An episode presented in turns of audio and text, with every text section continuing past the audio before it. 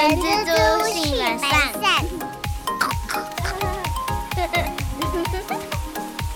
大家早安，我是人蜘蛛的后。大家早，我是人蜘蛛的本善小姐。不知道大家年假过得怎么样？有没有去哪边走走呢？然后，如果大家最近有在看一些新闻媒体的话，就会发现那个在九月底的时候，那个新店的玉龙城啊开幕啦。那因为我跟阿三是在附近啦，哎，现在千万不要来呢。就是像他是十一点开门嘛，然后大概十点五十分左右。不论是要排队进停车场的车，或者是在等着开店的民众们，都已经有长长的人龙啦。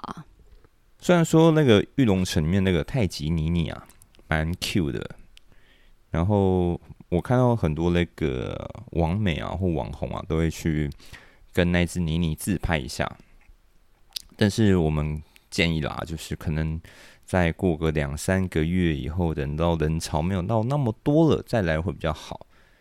然后呢，你今天试想一个情境哦，你今天跟你的男朋友或女朋友，哎，我们去约个新店玉龙城吃个什么什么餐厅好了，哇！然后你刚好想说，哎，开车去或骑车去，然后发现什么东西都在排队情况下，然后你可能会迟到，会吧？为什么我们今天会特别讲到迟到这件事情呢？因为我们想跟大家来聊一下这件事情哦。我有发生过，我不知道你有发生过迟到吗？对，非常少，在工作的时候。我还以为你要说非常多，诶，吓我一跳。那个讲话可不可以快一点？那迟到这件事情啊，当我是你知道行政助理的时候，一个小小行政助理。然后那个时候，我们公司有一个规定，九点上班。但如果你超过九点，九点零一分到九点十五分，哎，扣钱，扣一百。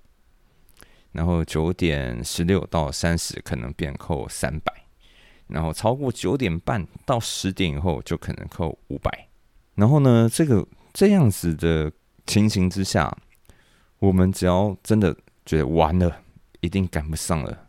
就直接给他请假请下去了，但是我后来事后回想，这样的一个状况是合理的吗？所以我们今天才会有迟到这个主题，想跟大家来聊聊看。那阿三有没有先介绍一下？就以往啊，其实实物上真的会碰到，或是有听到很多不同的有关于迟到的事情啊。除了刚刚后讲的，就是。那个迟到会有刚刚那样子的罚钱的状况之外呢，我也有听过，就是那种次数，你这个月呃超过三次，第四次以上会扣多少钱，第五次以上扣多少钱的。然后或者是像刚刚后有提到，就是如果员工迟到的时候，公司一律请事假处理。那像其实这些有关于迟到的大小事呢，今天就想要跟大家来聊一聊。那一开始呢，想要跟大家分享概念是，迟到的时候，因为你没有提供劳务，所以我们在这段时间呢，我们是不知薪的。那为什么我要特别提这个呢？因为不知薪跟扣薪这是两个不同的概念。像是如果请病假，我们是半日薪嘛，半日薪就是说半天。不知薪半天会给薪嘛？但是有一些人如果没有特别去想过这件事的话，可能就觉得说不知薪就是扣薪，其实这是不同的事情啊。所以哦，员工迟到了，企业是可以不知薪的，但是不能扣薪。你这让我想到我妈，你知道吗？我妈很常。以前啊，小时候我们小朋友不希望他们去上班嘛，所以她都会讲说：“哦，我没有去上班的话，老板会扣我薪水。”所以其实你刚刚在讲这一段的时候，我才哎发现哎一件事情哦，看你要从什么角度来来切入。在他的立场，原本薪资假设啦三万块，然后因为今天没有去上班，所以他没有那天薪水，所以他认为是被扣钱。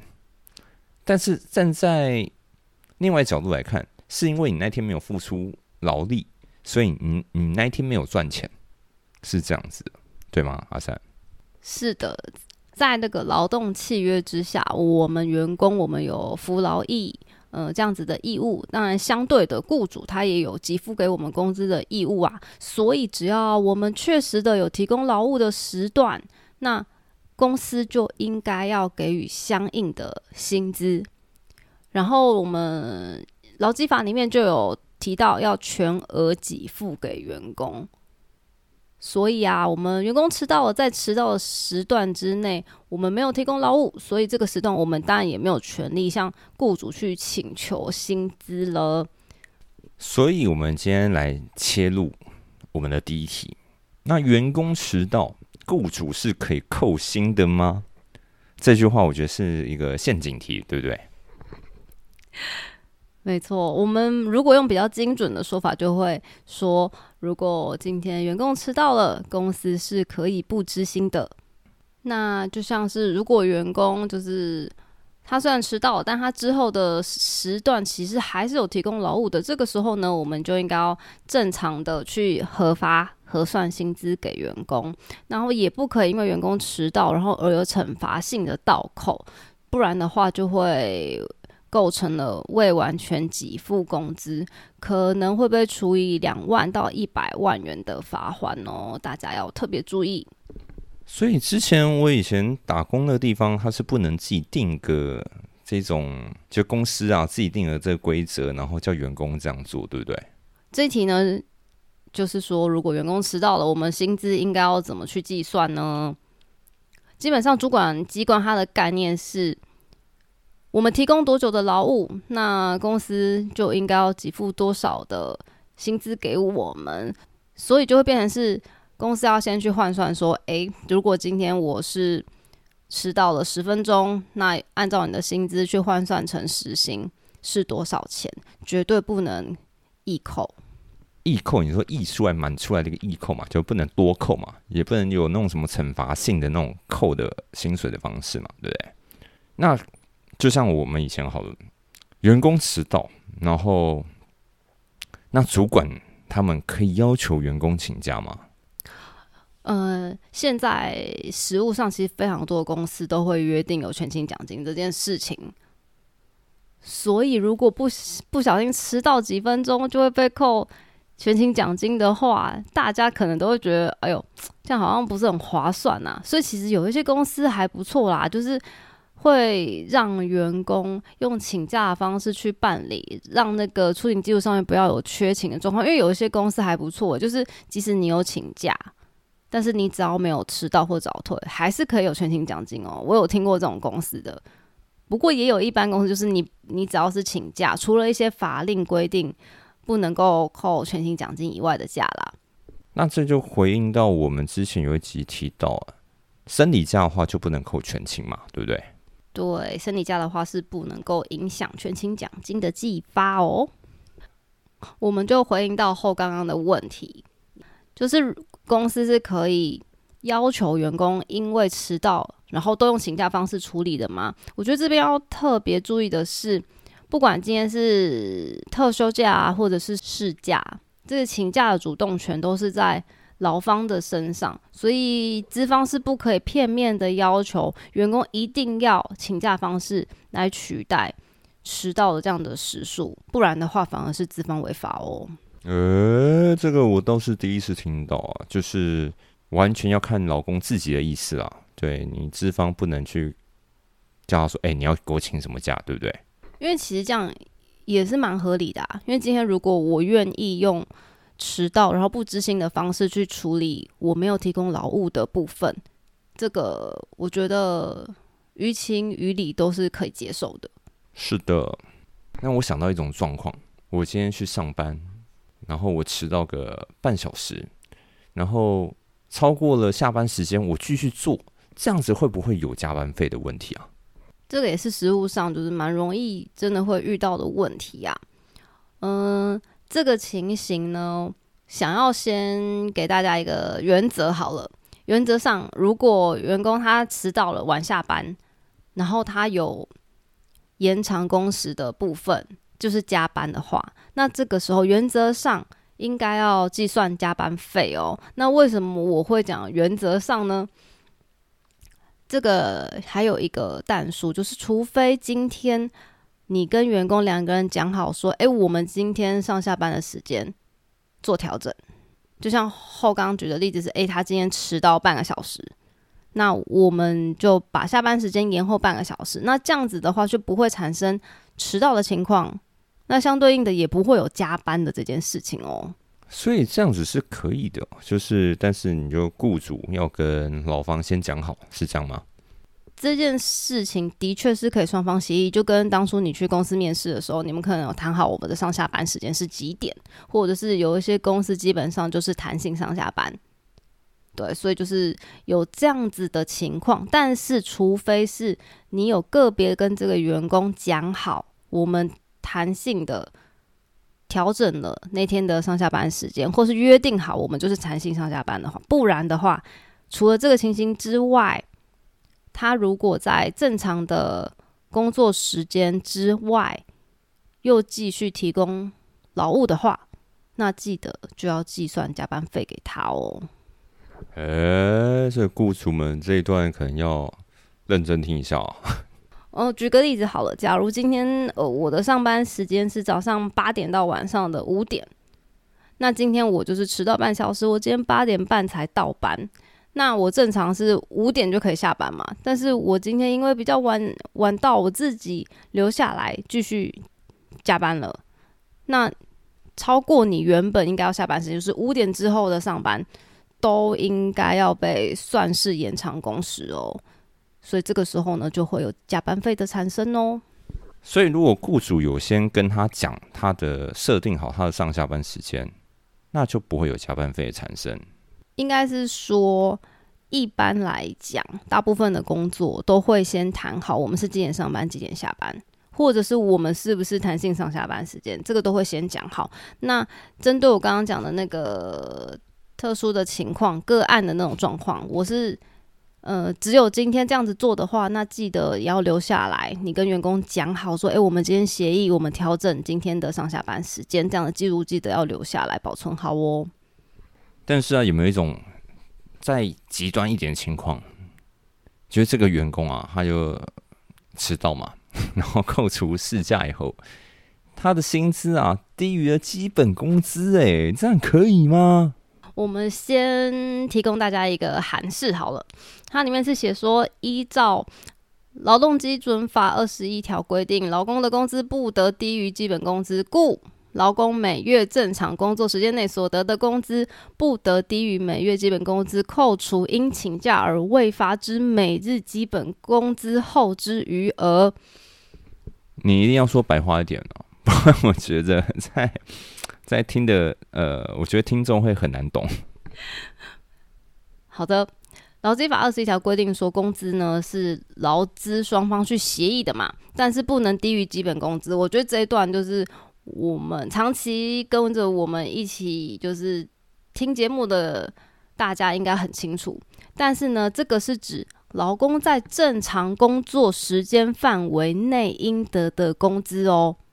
那这个就会回扣到一开始节目我跟大家分享的那个概念，老公今天如果说他是请事假了，那他就没有提供劳务，也不是这个工作时间范围内的计算工时的这个基础了。所以如果今天老公请事假，老板当然可以不给付当天的薪水，但是要注意的是，呃，有一些公司他可能是把全勤奖金。含在他的每月的薪资总额里面，但在这种情况下呢，一定要一定要特别的注意。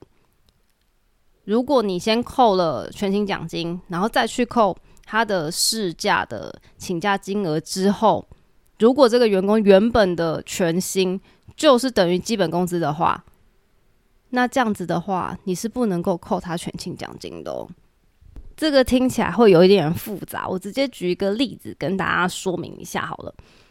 今天如果小明他的基本工资就是现在的基本工资两万六千四百元，那他这个他这个月请了一天的事假，那他请一天没有到的金额就会是二六四零零元除以三十天，所以他一天的日薪是八百八十元。所以这个月公司帮他计发薪资的时候，就会是两万六千四百元，去扣掉他那一天市价八百八，等于两万五千两百五十元。这个情况下虽然是低于基本工资，但是是没有问题的。因为他有请事假嘛，对不对？但是如果今天小明的这个二六四零零元里面，其实包含了一千块全勤奖金，这就出代价哦。所以应该这么讲啊，那个全勤奖金不能含在基本工资里面嘛？我们应该是说，要避免这样的情况，最好的办法就是当初协议的呃月薪资里面是不要内含全勤奖金的，最好是拉出来另外发，另外做计算，也可以比较清楚明了，也可以避免有这样的事情发生。对吗？因为因为照刚刚的举例来讲，他扣完以后是低于二五二五零，假设他全勤奖金是一千，他这样扣完可能就会变成二四二五零。但这样就是打妹，对不对？对的。那以上呢，就是今天跟大家分享有关于迟到然后薪资方面的大小情况了。不知道有没有帮大家就是解一点点小小的疑惑呢？我是觉得啊，如果你到现在你都还没有迟迟到过的人，我真要给你个 respect，太厉害了啦！每次我都十万火急，你知道？想当初啦，就是，然后啊，这是已经是过了很多年了，跟大家讲也没关系。当时都来请同事帮忙打卡，哎，这个也可以变成一集，对不对？这个应该会衍生出一些，会衍生出一些事情来。对，然后是希望大家都早上出门上班，不管。不管是不上班啊，还是跟你男朋友、女朋友约会，都可以顺顺利利，不要迟到哦。然后也希望今天的一些小提醒，对于呃 HR 的伙伴们有一些帮助哦。最后呢，我们也要跟在 YouTube 平台那边帮我们留言的陈小铁。我们有看到你的留言了，不好意思，我们事隔了三个月才看到了你的留言，然后希望你在呃准备人资相关的考试的时候都可以很顺利，然后我们也期待可以听到你的好消息哟！加油加油，小铁！我们也很开心，真的可以透过这个频道，然后真的有帮助到一些人，我们真的觉得很开心。我完全没有想到。竟然会有人 听我们节目，他觉得说，经由我们这样聊天，跟大家聊有关人事东西，对于他来讲比较有记忆点哎。我觉得什么有一种开始有社会责任的感觉，我们不能乱讲了，不能再这这样，我们其实压力也蛮大的哎。等一下，我们本来就没有乱讲，好不好？我怕我不小心乱讲啊，你不会啦，但我怕我有时候不小心说错话，然后可能我后面编辑没有没有剪掉，哇。我我会开始好好认真的编辑了。嗯，谢谢小铁，然后也谢谢正在收听的你们。好的，那今天这一集有关迟到扣薪这件事情就分享给大家啦。那我是人蜘蛛的后，我是人蜘蛛的本善小姐，我们下周再见，拜拜，See you。